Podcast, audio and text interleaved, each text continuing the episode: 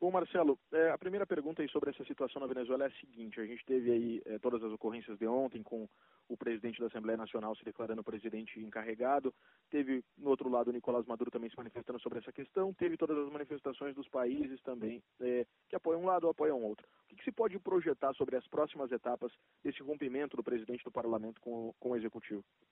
Inicialmente agradeço a pergunta, porque as projeções elas são é, é, aquilo que pode distinguir um comportamento da política internacional como um todo. Tá? Primeiro, é, é ficou muito claro que o mundo está realmente é, segmentado e bipolarizado. Ah, conseguiu-se, se não restaurar uma guerra fria, conseguiu-se é, restaurar comportamentos típicos do que seria, do que foi a Guerra Fria, do que seria um sistema internacional bipolar, apesar de você não ter apenas duas grandes potências ou superpotências. O que está ocorrendo? A partir do momento em que o Juan Guaidó ele se apresentou como presidente interino, a pergunta que veio à mente é: ele fez isso dando um golpe de Estado ou isso é constitucionalmente válido? Da perspectiva do que ocorreu nas, eh, nas eleições do Maduro de 2018 e de maio de 2018, é, houve muito questionamento, não apenas interno, como internacional, acerca do procedimento que foi que, foi, que, que, que ocorreu. É, existiram reuniões em dezembro de 2017 e em janeiro de 2018 nas quais se tentou fazer um processo de pacificação e um acordo para que as eleições ocorressem da forma mais transparente, com, com acompanhamento internacional e respeitando todos os segmentos sociais e os, e os partidos. Mas não se chegou a um termo. Houve boicote de ambos, de ambos os lados e houve boicote por parte do governo, inclusive tentativas de fazer com que é, se produzisse uma fragmentação na, na, na, oposição. Por essa razão, não se chegou a um acordo. Qual foi o resultado imediato? A oposição boicotou aquela aquele o processo o processo eleitoral, não participou e, mesmo que ele tivesse participado, houve um pequeno grupo do, da, da, da, da, coligação opositora que até aceitou o que o Maduro queria, mas esse pequeno grupo eram defecções de dentro do bolivarianismo e de dentro do governo, que haviam saído por causa do Maduro e acabaram compondo na, na, com a oposição. Quando você observa, a, aquele processo, tal qual ocorreu, gerou, da perspectiva interna, da perspectiva internacional, um não reconhecimento das eleições já naquele momento. Diga-se de passagem que as eleições deveriam ter ocorrido no final de 2018. E o Maduro queria antecipar exatamente para não permitir que a oposição se apresentasse de uma forma unificada. Daí que ele ter tentado fazer as reuniões e terem ocorrido os boicotes às reuniões para buscar aqueles que seriam os procedimentos para se fechar o acordo. Além disso, o Conselho Nacional Eleitoral ele usou de vários procedimentos para impedir que outros partidos ou que partidos opositores apresentassem é, apoio manifesto ou apresentassem candidaturas, porque não era só eleição presidencial, era um conjunto de processo eleitoral que estava sendo, sendo organizado. Em síntese, não houve um reconhecimento já naquele momento. E é interessante, porque a eleição seria por volta de outubro, novembro, dezembro de 2018. O Maduro queria antecipar para março ou abril, não conseguiu antecipar para março, abril e conseguiu fazer em, em maio. Ora, tudo aquilo para uma, uma, para uma assunção de uma posse, para investidura, melhor dizendo, ocorrer em 2019 faz-se no primeiro semestre de 2018 para tomar a posse em 2019 tudo isso demonstrou que havia um, é, uma fragilidade no processo eleitoral. Por essa razão, não foi aceito. Quando você olha e identifica esse, esse quadro, a pergunta que se faz é: o Juan Guaidó tem elementos constitucionais para se declarar presidente? Se houver a vacância. No caso, como não se houve, não houve o reconhecimento, constitucionalmente ele disse: sim, existe a vacância, razão pela qual eu, como presidente da Assembleia Nacional, tenho que assumir e convocar eleições, porque é o que está na Constituição. Constitucionalmente, isso é possível desde que a vacância esteja é, é, é, comprovada para a sociedade é, é, é, venezuelana, a grande maioria considerou da mesma forma. Os países que são adversários ideológicos, políticos ou geopolíticos, o que quer que seja, da Venezuela, também apoiaram. Ora, você encontra o quê? Do outro lado, um segmento que está apoiando o governo venezuelano, mas que não é o governo do Maduro, no caso, né, o, a investidura do Maduro, a, a posse do Maduro, mas que não faz isso por, por simpatias ideológicas, faz por interesses claros. Exemplo, China tem mais de 60 bilhões de dólares investidos recursos na Venezuela e precisa ter a recuperação desses recursos. Rússia tem mais, tem mais de 9 bilhões de dólares investidos e precisa ter esse recurso. Qual é o receio que eles têm?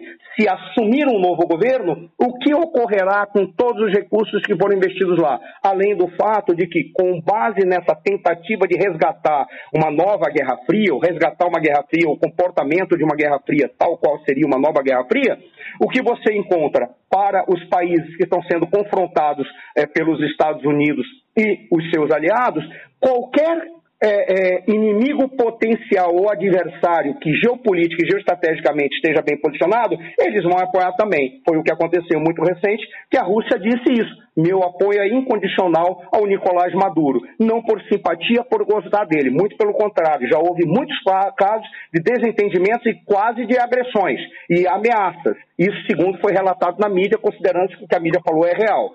Ora, quando você para para ver, o quadro que se desenha é que Rússia, China, Turquia e alguns outros aliados apoiarão é, o Maduro. O América do Sul, aqueles países que já se apresentaram, principalmente do Grupo de Lima, América, Latina, mais Estados Unidos, Canadá, vão ficar contra. A Europa está neutra. O quadro que se apresenta é apenas um. Ou se chegará a uma, uma possível é, é, guerra civil introdutória, porque você terá dois lados bem posicionados com apoios internacionais e reconhecimentos internacionais para ambos possíveis governos, ou você terá isso, ou então haverá um recuo de uma das partes dos segmentos internacionais em relação àquele que apoiou. E isso pode gerar se gerar para o lado Maduro, poderá significar um derramamento de sangue dos opositores. Por quê? Porque o Maduro ainda tem a máquina administrativa, tem a máquina do Estado e tem principalmente a grande maioria das Forças Armadas em seu apoio. Há um dado que é expressivo. O Maduro já estava prevendo uma situação como essa em fevereiro e março de 2018. Tanto que um dos primeiros atos que ele fez nesse período foi um aumento geral do salário dos oficiais e dos militares na, na, na, na Venezuela, exatamente para garantir a, a, a, o apoio desse, das Forças Armadas, que é expressivo e significativo para a manutenção do seu governo. Eu não sei se eu consegui ser claro. Ah, passou a limpo, perfeito, eh, Marcelo, muito bom. Era sobre, era inclusive, nada a resposta a minha próxima pergunta, era sobre essa possibilidade daqui a pouco de um enfrentamento armado eh, de fato acontecendo na Venezuela. Então daqui a pouco, essa não é uma realidade assim tão longe, tão distante da Venezuela atual. Hoje não. É, é, interessante que, primeiro, o derramamento de sangue, isso é, é, é, importante falar. Derramamento de sangue na Venezuela já está ocorrendo há um bom tempo. Uh, é uma pena que se divulgou tão pouco, mas em 2013, 2014, 2015, 2016, 2017, havia uma média de, de mortos causados pela, pela é, é por manifestações e, e, da repressão que recebeu, que sempre ultrapassaram 170 mil, chegando a 300, desculpa, sempre ultrapassaram 170 pessoas, chegando em alguns casos a mais de 300 pessoas. Já se, já se é, é, identifica uma quantidade de mortos agora. Ora, quando você para para ver, derramamento de sangue na Venezuela já acontece e já aconteceu. Está em processo há um bom tempo. O que é viável é que nunca esteve de uma maneira tão concreta a possibilidade de sangue de uma grande quantidade pensando na, é, na, possibilidade de um confronto armado entre segmentos de um lado e segmentos do outro. Por qual razão? Porque apesar do Maduro ter conseguido garantir o apoio da grande maioria das Forças Armadas, as defecções dentro das Forças Armadas são muito intensas, porque há militares venezuelanos que não aceitam, por exemplo, juramentos de sangue e lealdade ao, ao líder. E se ele, ele, muitos deles dizem, mas como é que eu posso ser militar e fazer um juramento de lealdade a um presidente da República, ou a um regime, ou a um, a um, a um grupo, ou a um governo? Eu não posso fazer isso. O militar, quando ele faz um juramento de lealdade, e ele faz de lealdade, mas não de sangue, ele faz ao Estado e ao povo, não ao líder. E, já, e, e é, são coisas que aconteceram militares se revoltaram contra isso. Se revoltaram, por exemplo, com a quantidade de conselheiros militares que, que chegaram ao país ao longo do tempo.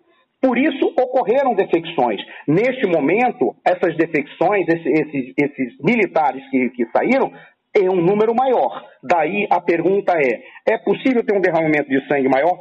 Sim. porque agora existe um número maior de militares, mas eu não acredito que seja suficiente para garantir uma guerra civil com possibilidade de segmentos opositores terem condições de combater as tropas governamentais. Não existe exceto se esses indivíduos receberem apoio de algum lugar. E aí eu não estou fazendo nenhuma teoria da conspiração, porque eu não sou a favor disso, e não é isso que acontece. O que está ocorrendo na Venezuela não tem interferência externa nenhuma.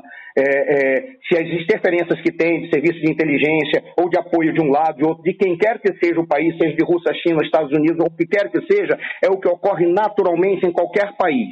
Ah, mas para garantir sustentação a uma revolta armada, teria sim que haver uma, uma, um apoio de alguém. Porque não, não acredito que aqueles que estão saindo sejam números suficientes e armados suficientes para confrontar o grosso das tropas governamentais. Por isso, é mais provável que haja uma, uma, uma repressão bem grave, bem violenta, e talvez nesse sentido, se o mundo decidir é, dar um apoio para as forças é, opositoras. Aí nós teríamos uma situação muito maior. Não sei se eu consegui ser claro. Perfeito, como sempre. Bom, uh, Marcelo, é, o Brasil ontem também se manifestou, se colocou ao lado aí do, do presidente da Assembleia Nacional, hum, se agravando essa situação, qual, até onde pode participar o Brasil e de que forma? Eu te agradeço a pergunta. A tua pergunta é, é é, é, aquela pergunta que é óbvia, porque todos querem saber disso, mas poucos perguntam de uma forma tão clara quanto você perguntou. Por isso eu te agradeço, tá? É, primeiro, eu não acredito que o Brasil vai querer se manifestar, vai querer se envolver diretamente nisso. O vice-presidente da República, general Mourão, ele, ele por ser um, um militar que tem uma experiência muito grande, e ele esteve na Venezuela servindo ao Exército Brasileiro, servindo ao Estado brasileiro, eu creio que ele foi adido militar na Venezuela, ele conhece muito bem a situação e ele sabe dos riscos, ele sabe das condições, das perdas que nós teríamos no momento em que nós temos que é, envolver, recuperar um país e reconstruir uma economia, de participar de uma aventura com envolvimento direto. Quando eu falo envolvimento direto, não falo envolvimento diplomático. Diplomaticamente, o envolvimento direto já está acontecendo. Quando o presidente faz a manifestação que fez e quando o ministro das Relações Exteriores também faz a manifestação que fez antes da posse presidencial. Mas direto no termo militar, dificilmente nós vamos participar. É possível, no universo da lógica da possibilidade, sim, mas a probabilidade é muito baixa. É muito baixo que nós possamos nos, é, fazer uma interferência militar na Venezuela, exceto em um caso específico e, e, e com grande é, conjunto de elementos e fatores que nos obriguem. Mas é muito difícil disso acontecer. No entanto, é, a, a, a, eleição do, do presidente Jair Bolsonaro, eu particularmente tenho convicção de que foi um dos fatores relevantes para que os segmentos na Venezuela pudessem ou tivessem coragem de se contrapor da forma como, como é, é, é, se apresentaram. Tá? Por uma razão simples, até então a Venezuela tinha apoio de vários países da América do Sul e tinham apoio dos governos brasileiros. Mesmo o presidente Temer, quando que era é, de alguma forma mais afastado, ainda assim ele não, não, ele não se apresentava de uma maneira a, a, a, tão contraposta aos venezuelanos e ao governo venezuelano. Com a, com a ascensão do presidente Bolsonaro, a situação muda. O que significa? para os opositores, ele olha para o governo e diz: na região o governo está sozinho, algo que foi concretizado pela manifestação do Grupo de Lima. Ora, se eles estão sozinhos, significa o quê? Nós temos, pelo menos nas nossas fronteiras, a tranquilidade de que não avançarão tropas para apoiar o, o, o governante. Por isso, nós podemos nos manifestar. E aí se aproveitou o momento histórico para fazer a manifestação do Juan Guaidó, utilizando essa possível brecha constitucional, porque legalmente o que ele fez é possível, desde que fique claro que o povo não reconheceu tanto quanto vários países do mundo não reconheceram a eleição do Nicolás Maduro.